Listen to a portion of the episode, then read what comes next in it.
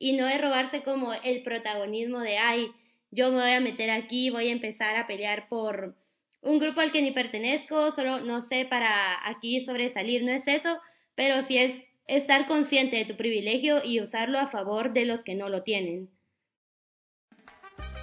Estás escuchando Latinas a Bordo con Valeria de México, Genesis de Guatemala y Miriam de Perú.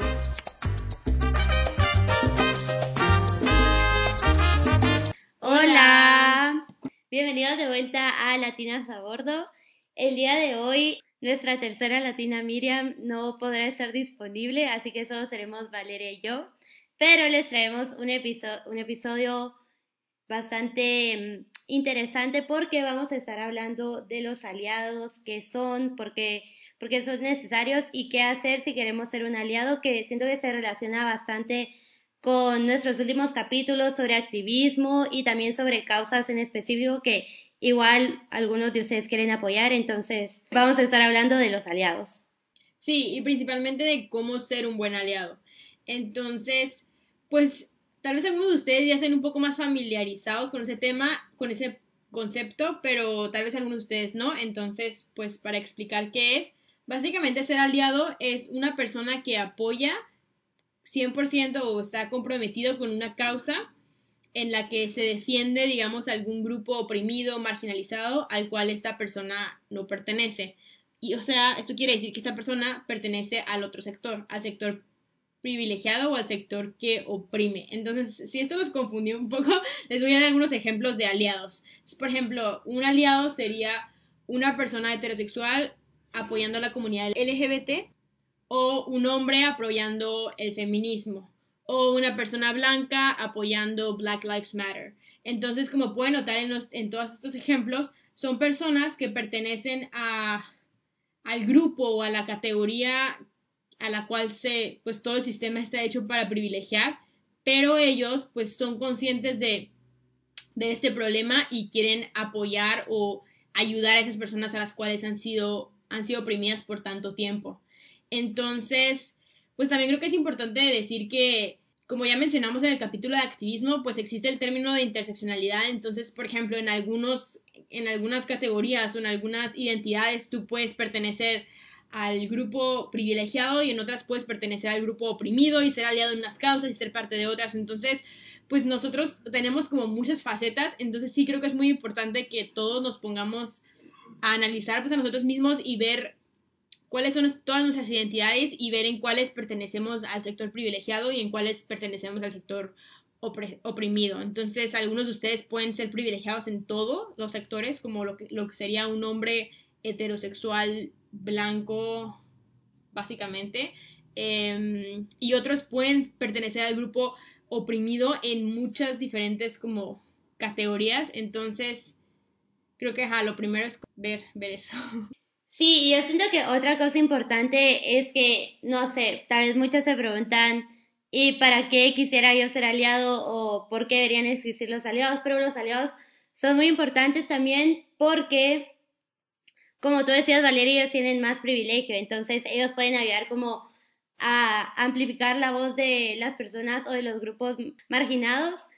Y, o sea, no significa que esas personas no, no tengan voces ni nada, ni que sus voces no sean poderosas, pero junto a las voces de los privilegiados, siento que el cambio puede llegar como más, más, no sé, más concreto, porque se ven dos personas de distintos contextos y todo que están peleando por la misma causa, y no de robarse como el protagonismo de, ay, yo me voy a meter aquí, voy a empezar a pelear por un grupo al que ni pertenezco, solo no sé para aquí sobresalir, no es eso, pero sí es estar consciente de tu privilegio y usarlo a favor de los que no lo tienen.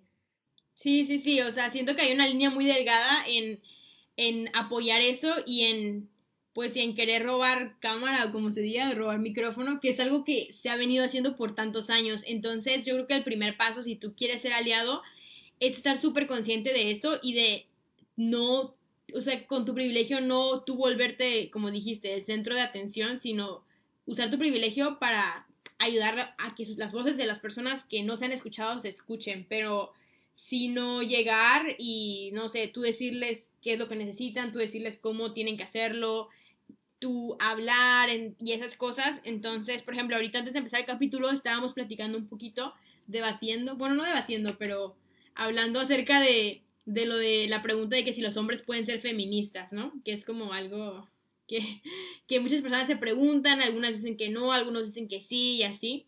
Y pues la verdad tampoco tenemos una respuesta final, pero lo que sí estamos de acuerdo las dos es que, por ejemplo, en el caso de las marchas feministas que hubo, que a mí me tocó ir en México y así, había diferentes contingentes. Y unos estaban de que en contra completamente de que hubiera hombres en la marcha. Porque pues estaban de que no queríamos a los hombres y así no sé qué. Y pues entiendo de dónde vienen. Pero pues por otro lado había otro grupo de otro contingente, otro grupo de mujeres que decían, pues a mí, o sea, si un hombre quiere apoyar la causa, pues no me molesta que esté en esta marcha y así. Entonces estábamos pensando como dónde está la línea o, o qué. Y pues lo que yo, lo que creemos, o bueno, lo que yo creo personalmente, igual cada quien puede tener sus opiniones diferentes, es que un hombre sí puede participar, sí puede apoyar el movimiento feminista, o sea, igual que como podemos apoyar otras causas, em, de hecho necesitamos más personas que apoyen esos movimientos y hasta incluso yo siento que no está mal que vayan a las marchas, pero de nuevo, que no tomen protagonismo. Entonces, en las fotos de las marchas feministas, donde siempre toman las fotos de, de no sé, de las primeras mujeres en la fila y así que se ven con un cartel, o sea, no siento que un hombre tendría lugar al principio de la marcha, liderando la marcha, digamos. Entonces, yo sí creo, por ejemplo, en la Ciudad de México sé que hubo, como esa marcha fue súper, súper grande, pues había diferentes como contingentes y hay un grupo de mujeres que querían estar marchando solo mujeres y sin hombres y siento que es respetable, pero también había un contingente de mujeres que decían, aquí al final de la marcha también pueden ir los hombres, entonces los hombres iban al final de la marcha, pues marchando y de esa forma están acompañando, o sea, su presencia es una persona más en la marcha, pero no están como robando protagonismo. No sé qué opines. Sí, no, o sea, yo súper de acuerdo contigo. Siguiendo con ese mismo, mismo ejemplo de feminismo, digamos, yo también, o sea, yo siento que está bien si los hombres apoyan o son aliados, por ejemplo, porque ya demuestra que hay personas que se están dando cuenta que existe un problema. O sea, hay un montón de hombres que no apoyan ni nada y es porque, no sé, o sea, están ignorantes ante el problema de desigualdad y todo. Y siento que como un gran paso es informarte y educarte acerca de todo lo que está pasando. Pero como tú decías, no hay que robar protagonismo. Y como pueden existir grupos de mujeres que no quieren como ninguna presencia de hombre, ni el apoyo, ni nada, o sea, también lo entiendo, porque me recuerdo que una vez leí que, por ejemplo, el sistema ya está estructurado, estructurado de una forma en la que le da como más presencia a los hombres, más privilegios, más de lo que sea, o sea, los hombres tienen más, más beneficios. Entonces, todas estas mujeres que no están aceptando hombres es solo porque quieren como poner la presencia femenina ahí y no estar quitando espacitos que pudieran ser ocupados por mujeres que los tomen hombres. Entonces, como que también lo entiendo, pero siento que sí, bueno, yo personalmente sí apoyaría sí, ajá, apoyo la idea de que ellos apoyen. No que tomen protagonismo, pero sí, pueden estar ahí informándose y todo. Y aprendiendo y ajá. Sí, sí, sí. O sea, eso es, muy importante. Sí, una cosa importante o como para ayudarles con la mentalidad que deberían de tener cuando, cuando luchan por una causa siendo aliados es que te tiene que importar la causa. Si tú vas a entrar a defender esa causa, la tienes que defender con todo. O sea, te estás comprometiendo. Y esas personas, o sea, estas personas no tienen la opción de, uy, hoy sí pertenezco a, e, hoy, hoy sí me afectan los problemas de, no sé, de ser una persona negra y hoy no me afectan. Una persona negra no tiene la opción de hacer eso. Entonces, como que creo que si queremos ser aliados, si queremos entrar, como estar súper seguros de que cuando entras a esa causa, entras con todo y no es hoy sí, mañana no. Entonces, algo que te puede ayudar es como tomar ese problema como si fuera tuyo y que te importe de la misma manera que te importara si fuera algo que te afecta directamente, aunque no te afecte. Pero pues obviamente siempre recordando que sí tienes el privilegio, tampoco puedes ignorar y decir, ay, o sea, soy un aliado que ya me, o sea, como que no puedes, eliminar, no, puedes eliminar de tu vista tampoco el privilegio que sí tienes, pero cuando pienses en qué te importa una causa y qué tan comprometido estás con esa causa, pues sí es importante que, que lo pienses como si fuera tuyo. Sí, y yo siento que eso es bastante importante resaltar porque al menos en Latinoamérica o en nuestros países, por ejemplo, siento que muchas personas no se unen por el miedo de, como decir, ok, si soy aliado o si me pongo a apoyar esta causa, las personas van a creer que soy de la misma causa. Entonces siento que sí está esta confusión entre, ok, un aliado sí pertenece o no. Y es importante resaltar que un aliado no o sea, no es parte del grupo oprimido, pero sí puede pelear como parte de, creo yo. Y por ejemplo, como decíamos, bueno, ya lo habíamos dicho antes de, empezar a grabar y todo, con el movimiento LGBT y las comunidades estas, con, ajá, con estos movimientos y la comunidad, yo siento que siempre hay bastante miedo entre, ok, voy a apoyar o no, o lo hago públicamente o no, porque si apoyo, las personas van a creer que yo también soy, no sé, gay o lesbiana, bisexual o pues cualquiera de esos no, no hetero.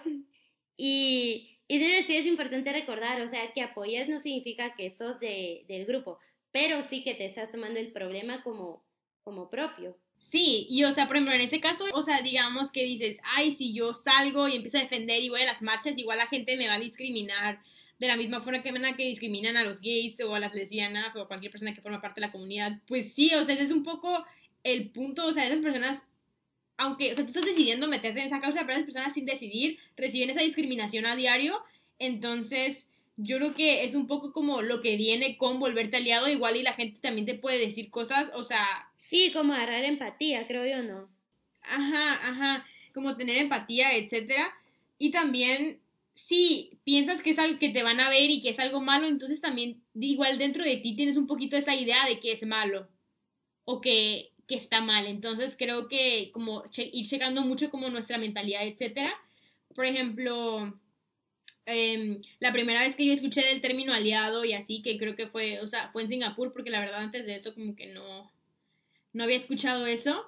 Y, y ahí fue como la primera vez que, que creo que conscientemente vi que me podía unir a grupos a los que no formaba parte, porque a mí me daba miedo como eso de, eso de, como unirte, o sea, que yo podía ayudar o defender una causa aunque no formara parte de ese grupo. Entonces en Singapur me acuerdo que en nuestro primer año nos metimos al grupo de Equality Focus Group, que era un grupo enfocado a, a defender los derechos de la comunidad LGBT en Singapur y aparte pues en Singapur, o sea, es ilegal, ¿no?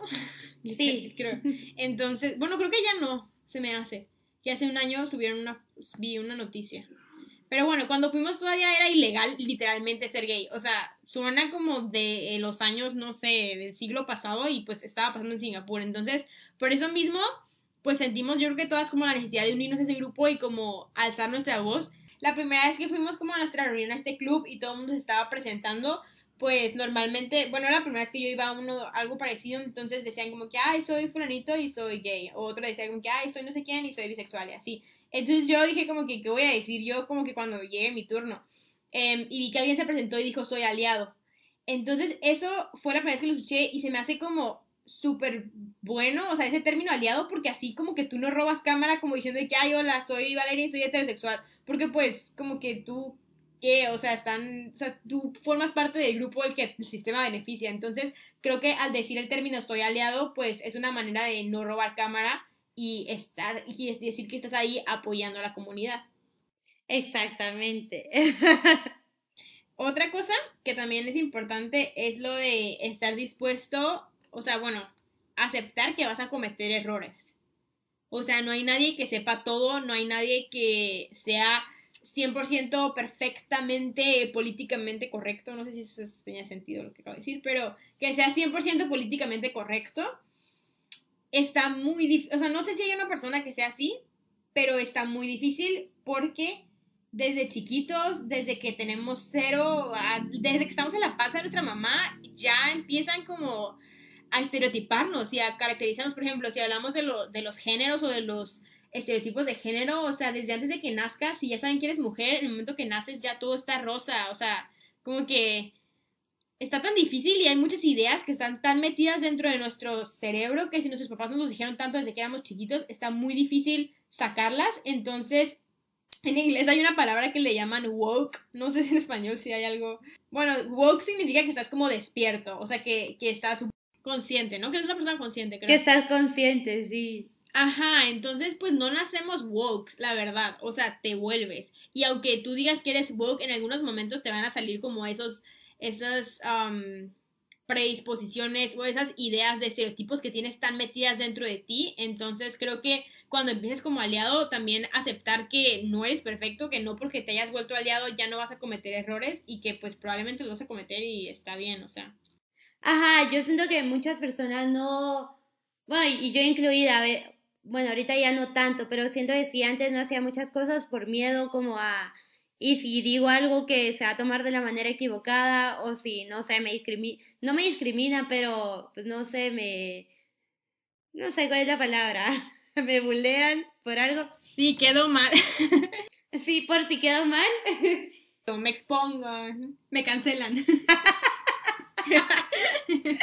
No, sí, hay un montón de como miedos que te entran antes de empezar a actuar por una causa y siento que es importante darte cuenta, como tú decías, que no nacemos em, conscientes, pero tampoco es que nazcamos, no sé, racistas y, y machistas y de todo, o sea, es, son como nuestras crianzas las que nos han formado esa parte. Entonces, muchas veces puede ser que no es como que tú lo tengas dentro de ti o puede ser que a veces no sea ni siquiera tu culpa, culpa.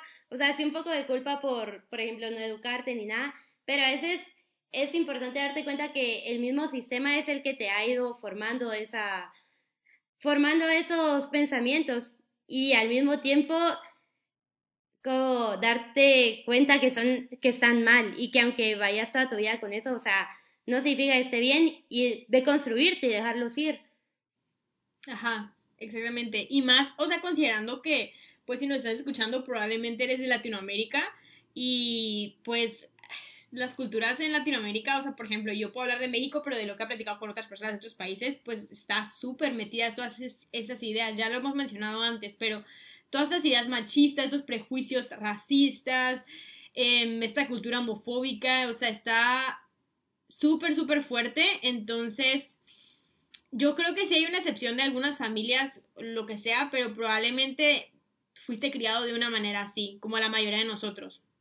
Yo creo que ya tal vez las nuevas generaciones, o sea, los que ya están teniendo hijos ahorita, los millennials que ya están teniendo hijos, pues ya la educación y la crianza va a ser otra, pero pues todavía nosotros que somos jóvenes, o sea, pues estamos, tenemos 20 ya, Génesis cumplió años, uh, ya tiene 20 igual que yo, eh, sí fuimos criados todavía con esa mentalidad, o sea, entonces creo que sí, o sea, la tenemos probablemente, o sea, no voy a decir que todo el mundo, pero probablemente si estás escuchando eso, tienes esas ideas de alguna forma, o las aprendiste en la escuela, o las aprendiste en algún lado, pero sí, también ver lo que tú dijiste, Génesis, de que no naces con eso, o sea, todo lo aprendiste.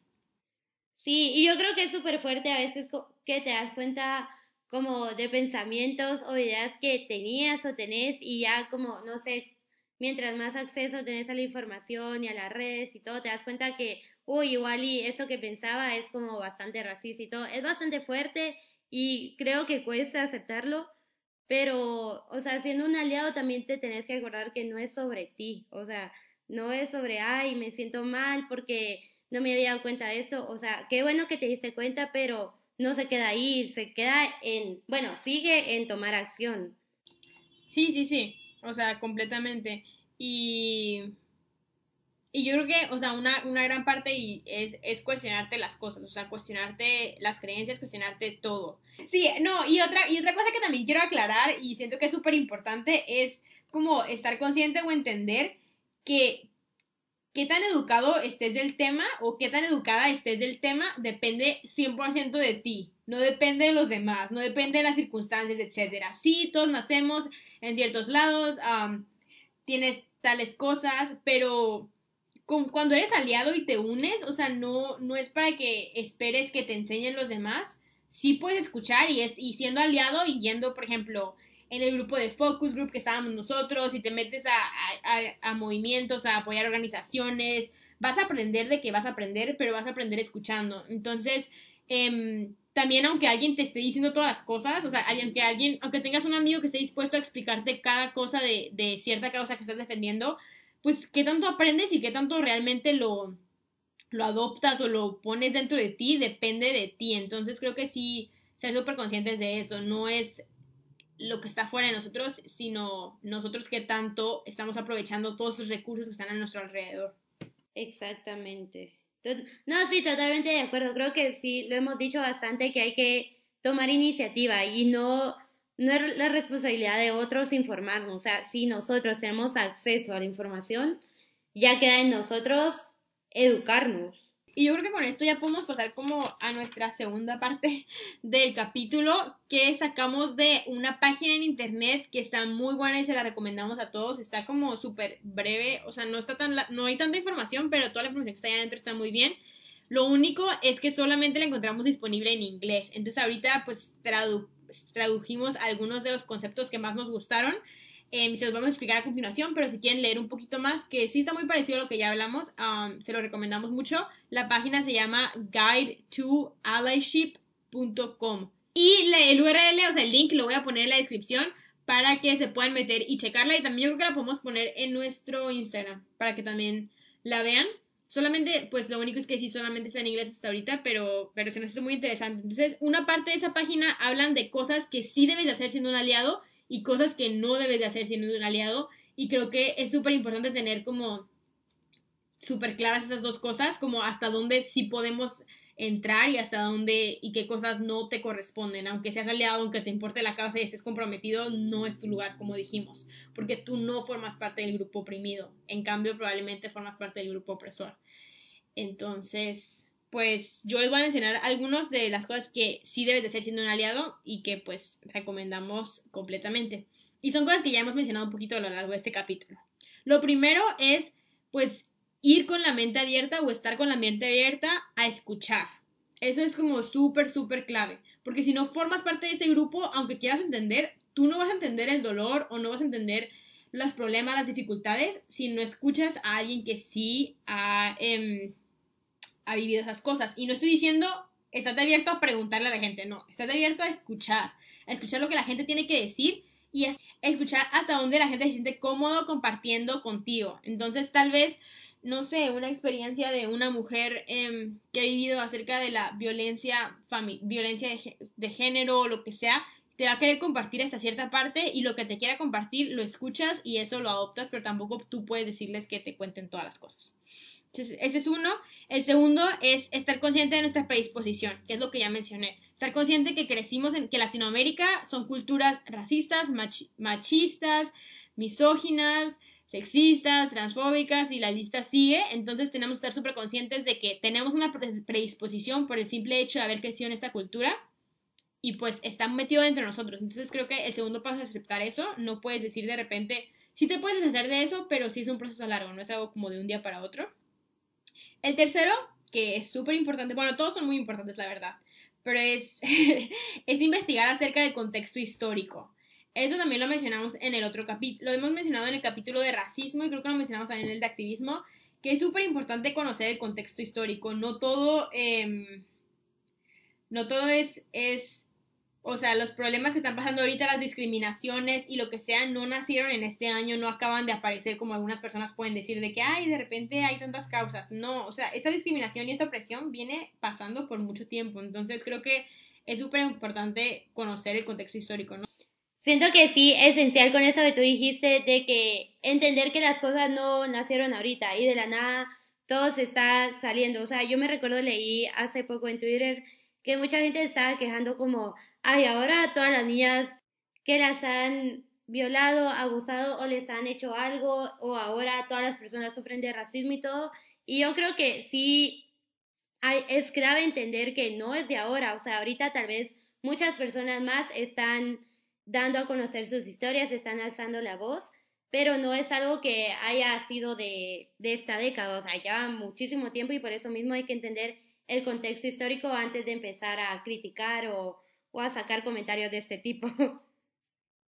Sí, exactamente. Y por ejemplo, yo también he escuchado comentarios de adultos que dicen como que, ay, en la tele están poniendo ahora como puros gays y lesbianas y eso, o sea, te lo quieren meter a fuerzas. Y es como, o sea, no es que te lo quieran meter a fuerzas, o sea, como que, hijo, y ahora lo están poniendo en todos lados yo creo que no es que lo estén poniendo en todos lados, o sea, eso ya existía, pero ahora lo están poniendo en la televisión, que es, no aparecía en la televisión como antes. Entonces creo, y ahorita está apareciendo y ahora por eso dicen que hay más gays y hay más lesbianas. No, o sea, eso ya existía y ha existido desde siempre, eso literalmente tiene toda la vida. Entonces creo que están muy conscientes de que, ajá, como tú dices, ya abusaban de las personas, ya violaban a las niñas y todo eso, solo que la diferencia es que no lo decían y ahorita lo están diciendo. Entonces, no, y creo que entender el contexto histórico pues es clave para, entender todo eso. Otra, Ajá. Otro punto como súper importante es es hacer trabajo personal. O sea, eso es algo que tienes que hacer sí o sí. Y como tú dices, Génesis, de construirte literalmente. Eso te va a ayudar, yo creo que no solamente para ser aliado, sino en toda la vida ayuda muchísimo. Entonces creo que sí es súper importante. No sé, no sé cuántos años tienes que nos estás escuchando, pero pues según las estadísticas de Spotify, la mayoría están de que 17, 20 y tantos. Entonces, pues somos personas jóvenes con la vida delante de nosotros, pero ya somos personas conscientes, que ya podemos deconstruirnos y ya podemos eliminar todas estas ideas. Entonces, creo que es muy importante tal vez tú reflexionar en qué momentos tú has participado en el sistema opresor o te has beneficiado del sistema opresor y Ajá, o sea, ese, ese trabajo de, de, de tú ir viendo y aceptar tus errores del pasado, ver cómo te equivocaste, o tal vez, no sé, como... Un ejemplo que se me ocurre es súper sencillo, no sé si te acuerdan otros ejemplos, pero es como, por ejemplo, en el, en el tema de racismo, que, por ejemplo, en la televisión mexicana o en la, por, por mencionar alguna, pues no hay una representación de la comunidad indígena para nada, ni siquiera, o sea, todas las novelas, todas las películas, o sea, todos los principales son blancos, todos son de que, de güeros, de ojos azules, o sea, cuando la mayoría de la población mexicana, eh, pues no lo es, o sea, no se ve así, entonces creo que es una idea irreal, pero pues tal vez tú ponerte a reflexionar de que, qué contenido estoy consumiendo yo, o sea, tú mismo estás consumiendo esos contenidos que son racistas de alguna forma o que no muestran una realidad como es, entonces creo que creo que es muy importante, tal vez en esas cosas pequeñas de los a las personas que sigues, tus influencers favoritos, em, los videos, las, series, etcétera, como ver si tal vez ese contenido está siendo racista o ese contenido no está siendo racista, porque creo que muchas personas dicen como, ay, ¿qué tienes? La tele pues hace un chiste, lo que sea, pero pues todo eso apoya, porque si más gente está viendo esos programas, pues se van a seguir haciendo esos programas racistas, o ese youtuber o lo que sea. Entonces creo que, aunque tú digas, uy, yo en mi mente puedo diferenciar mucho de que lo que estoy viendo a lo que voy a hacer en la vida real, creo que sí es muy importante como eso del contenido, no sé. Sí, creo que con eso mismo que te decís, darnos cuenta de cuando, cuando hemos, cuando nos hemos beneficiado por el sistema o no hacemos nada para cambiarlo, Em, otro ejemplo que se me ocurre que también ya lo dijimos en el sistema de racismo son las microagresiones que decís, ah, esto es un chiste, esto es normal, pero al final sí están, sí están apoyando este mismo sistema y el hecho de que no te afecte a ti de ninguna manera o de manera negativa no significa que a otras personas sí les está afectando de manera negativa. Sí, y ahorita me acabo de acordar de, bueno, no no, no tiene nada que ver con ser aliado. No, pero dale. Lo de las Karens. No, y un poquito, o sea, nos estábamos desviando un poco del tema, pero me gustaría mencionarlo porque es como el tema del momento. Y es lo de que están llamando a todas las mujeres blancas, a las señoras blancas, como, bueno, principalmente en Estados Unidos, o en, creo que en Estados Unidos, de que le están llamando Karen. O sea, y eso me dio, me dio risa porque me recordó mucho al ejemplo que nos dio Enrique en el capítulo de racismo que le llamaban Marías a las, a las mujeres indígenas. Entonces, como que, bueno, para los que no saben lo de Karen, básicamente hay muchas señoras que están siendo de que problemáticas o por ejemplo que no se quieren poner mascarillas cuando entras a tiendas y dicen que las están oprimiendo y así. Entonces como a todas esas mujeres de que casi todas son como clase media alta, o sea, tienen una buena situación socioeconómica, blancas que están siendo racistas, ahora la gente las está llamando Karens. O sea, porque Karen según es un nombre como común de mujer blanca. Em, pero pues ese ejemplo se podría parecer podría parecerse al ejemplo de, de que nos comentó Enrique de que a las mujeres indígenas les llaman Marías porque pues hay muchas mujeres indígenas que se llaman Marías, entonces asumes que se llama María. Pero pues la diferencia aquí es el contexto histórico, es clave, o sea, lo que me refiero es que, o sea, no afecta en nada negativo a una señora que le llames Karen, o sea, es una manera como incluso de satirizar lo que se ha estado haciendo al contrario. Sí, o sea, yo creo que muchas personas eh, siento que, ajá, con todo lo que está pasando en el mundo últimamente, existen bastantes grupos, están los aliados que están apoyando y todo, pero hay otro grupo de personas que se están encargando de buscar problemas donde no hay, o se quieren victimizar, o se quieren, pues lo que dijimos, quieren tomar protagonismo cuando no es su lugar, ni su momento, ni nada, no es su situación. Entonces, lo que sí están saliendo todas estas cosas como lo de Karen, que creo que va también con lo del racismo inverso. O sea, hay un montón de cosas de gente que quiere decir, ah, pero yo también sufro. Pero, pero no, ajá. No sufren, ¿en qué te afecta? Pónganse mascarillas. ok, ya me desvié, me desvié del tema un poco.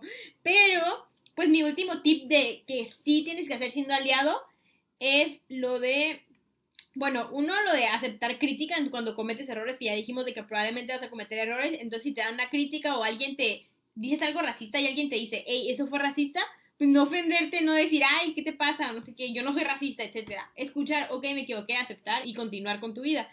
Y lo último es, haz un trabajo de todos los, o sea, ser un mejor aliado es un trabajo de todos los días. Entonces creo que tienes que trabajar contigo mismo todos los días. No es algo de, ay, un día, un día publico cosas y al día siguiente ya no hago nada. O sea, si te vas a comprometer, como ya mencioné, a esta causa, te comprometes completamente y puedes estar consciente de que pues cada día vas a aprender algo nuevo y cada día pues pues. Muchas gracias, Valeria. de nada. bueno, sí, y ahora que escuchamos, ¿sabes lo que hay que hacer para ser un buen aliado?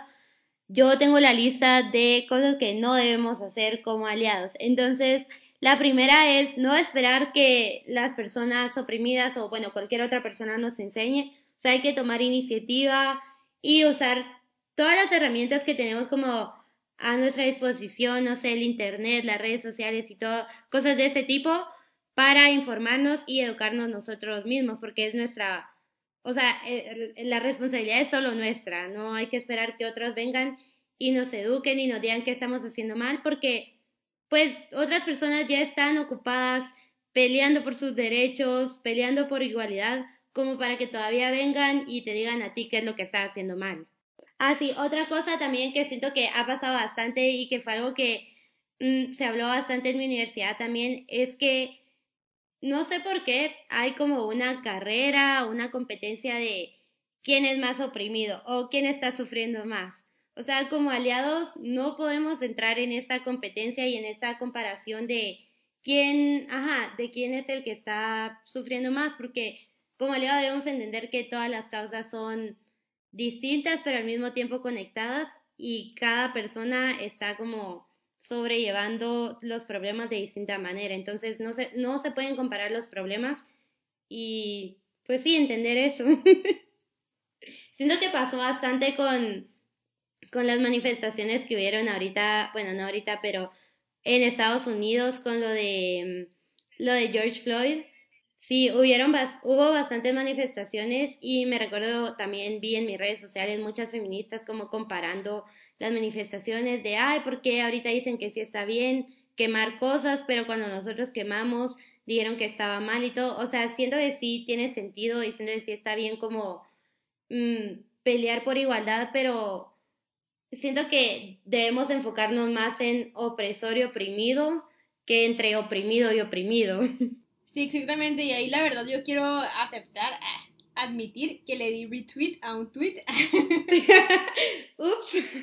No, no, pero es verdad, o sea, para que vean que sí es como un crecimiento constante. O sea, yo cuando empezó lo de las marchas vi que una chava dijo de que, ay, se, se pasa, no sé qué. Yo dije, pues es cierto, o sea, dije de que es cierto, o sea, estaban criticando, aparte porque pues yo me enojé porque los mismos hombres, los mismos hombres, hombres, los mismos hombres que estaban criticando las marchas feministas estaban diciendo quemen todo del racismo y así. Entonces, la verdad, pues me indigné y le hice retweet a un tweet que decía eso, pero luego leí otra cosa que decía que no es nuestro momento. O sea, sí, o sea, no es, no es una competencia como tú dijiste y no, no tenemos que estar buscando eso, pues todas las causas están conectadas y no, o sea, sí entiendo, por ejemplo, en esa mentalidad es como llamar la atención de los hombres, pero no como las mujeres pelearse con los que están apoyando la otra causa y así, o sea, como, no sé, ajá, no es una competencia y después de que vi eso, pues me di cuenta y, o sea, podemos seguir defendiendo nuestro feminismo,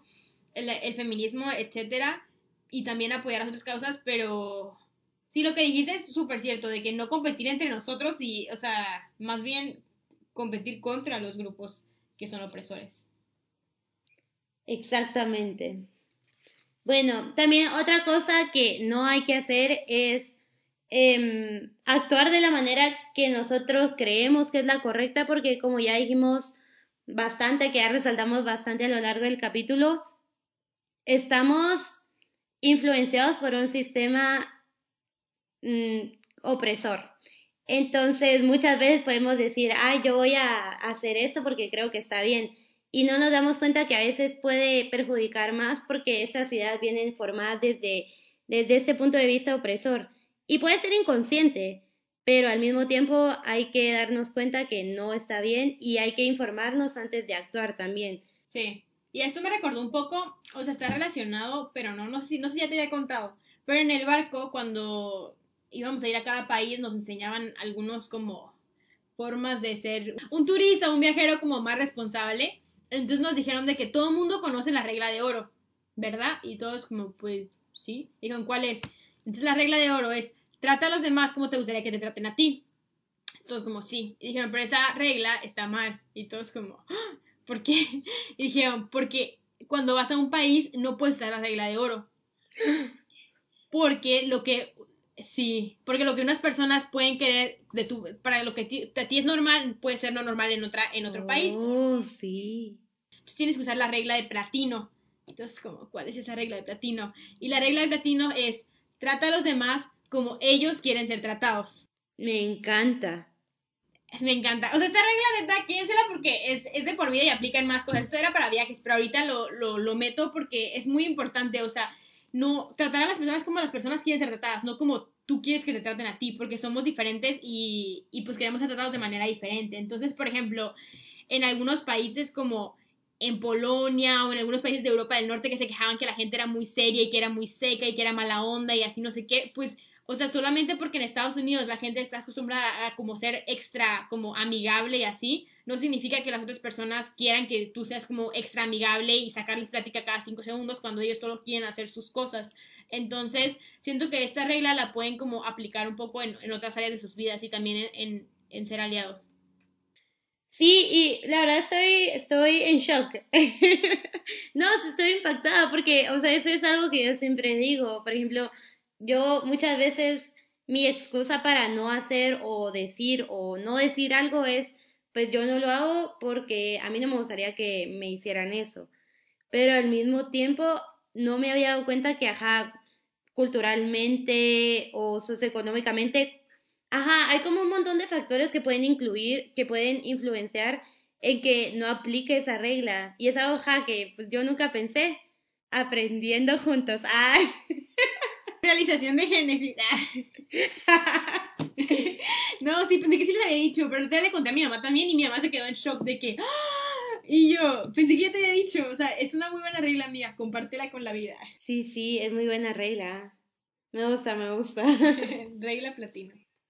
Pero bueno, siguiendo con los, con las cosas que no hay que hacer, eh, Uy, otra cosa, esa creo que sí también, bueno, es que todas son re importantes, pero esta, muchas personas, eh, muchos aliados que apenas están como entrando al movimiento se llevan crédito por acciones, por, no sé, protestas, marchas, ideas que en realidad fueron pensadas y creadas por personas que pertenecen a este grupo marginado pero que tal vez porque sus voces a veces no se escuchan, no se, no, ajá, no, no se podían llevar el crédito. Entonces otra cosa es eso, no, no hay que llevarse el crédito y como ya hemos dicho, no tomar protagonismo cuando apenas estamos empezando en una causa, porque la, estas luchas llevan años, no es algo nuevo. Entonces no podemos venir y decir, ay, yo estoy haciendo todo esto cuando las personas han venido peleando por estos derechos desde, uff, hace mucho tiempo. Ah, y bueno, la última que tengo también es no asumir que todos los miembros de una comunidad marginada se sienten oprimidos, porque también creo que ya lo habíamos dicho en otro capítulo, no sé en cuál, siempre hay excepciones. Y el hecho de que, ajá, generalmente y como la mayoría de personas se sientan oprimidos no significa que todos lo van a sentir. Y ahí siento que vienen otra vez nuestras, como nosotros creyendo que estamos haciendo algo bien cuando en realidad no tiene nada que ver con la lucha, tal vez. No, eso es muy cierto. Aparte, por ejemplo, que nos, el otro día que estábamos platicando con nuestra amiga Génesis, que nos dijo que ella cuando fue a la universidad en Estados Unidos, que todo el mundo asumía que ella se que como ella era una POC, una persona de color, tenía que participar en esos grupos y tenía que vivir en la casa de personas de color y como cosas así, como que sentía que estaba como de una manera impuesto solamente por su color de piel y ella estaba como de que, ¿qué onda? O sea, yo ni siquiera he dicho que quiero participar en eso. Entonces, sí creo que como que pasa mucho, ¿no? Sí, y es como de respetar la, pues la opinión y no sé, los sentimientos también de los demás. El hecho de que, como tú decís, físicamente, ajá, por como los vemos, ya ponemos a alguien en una categoría, no significa que esa persona se sienta eh, identificado con tal categoría o que quiera estar activamente presente ahí. Y también es respetable, o sea, no somos nosotros quien para decir, ay, tú estás sufriendo de tal y tal. Pues bueno, estos fueron nuestros consejos un poco basados en nuestra experiencia y de nuevo lo que sacamos de esa página de guide2allyship.com, que les vamos a poner el link en la descripción y lo vamos a subir a nuestro Instagram, em, de cómo ser aliado. Esperemos que lo hayan disfrutado mucho. También, como vieron, es una continuación a nuestros capítulos de activismo y de las otras causas sociales que hemos subido. Que si no los han escuchado, les recomendamos que vayan a escuchar nuestros últimos dos capítulos acerca de racismo y de justicia ambiental. Em, y bueno, tal vez sí se dieron cuenta que está bastante general, pero o sea, esa es la intención, porque puede aplicar a cualquier causa que ustedes quieran entrar. Entonces, por eso tal vez solo dimos algunos ejemplos, pero no fuimos a detalle en ninguna cosa en específico, como, uy, ¿cómo ser un aliado en feminismo? o cómo ser un aliado para el racismo. No, porque en realidad un aliado, siento que estas cosas que dijimos aplican a cualquier aliado. Entonces, sí es para hacerlo más eh, accesible a todos. Sí, sí, sí. Y pues, entre unas buenas noticias, les queremos compartir que ya tenemos página de Facebook y cuenta de Twitter, que era algo que no teníamos. Entonces, ¡yay! estamos muy emocionadas. Así que vayan a seguirnos. Estamos en Facebook como Latinas a Bordo, en Twitter de nuevo como Latinas a Bordo y pues seguirnos en nuestro Instagram, que acabo de revisar Genesis y ya llegamos a los 500 seguidores. Ya llegamos a los 500. En vivo. Ajá, entonces vayan a seguirnos en nuestro Instagram. Estamos muy felices, muy activas en todos lados. Y pues los queremos a todos. Síganos mandando mensajitos con preguntas, dudas, comentarios, lo que quieran. Sí, siempre disfrutamos leer, leer, leerlos. Entonces, sí, sigan así. Y recuérdense de escucharnos la otra semana, el otro miércoles, con un nuevo capítulo. Y esperemos que Miriam ya esté disponible en este capítulo. Sí, Miriam, te extra Miriam, si estás escuchando este capítulo, te extrañamos mucho. Vuelve. Vuelve. Pero bueno, nos vemos la próxima semana. Bye.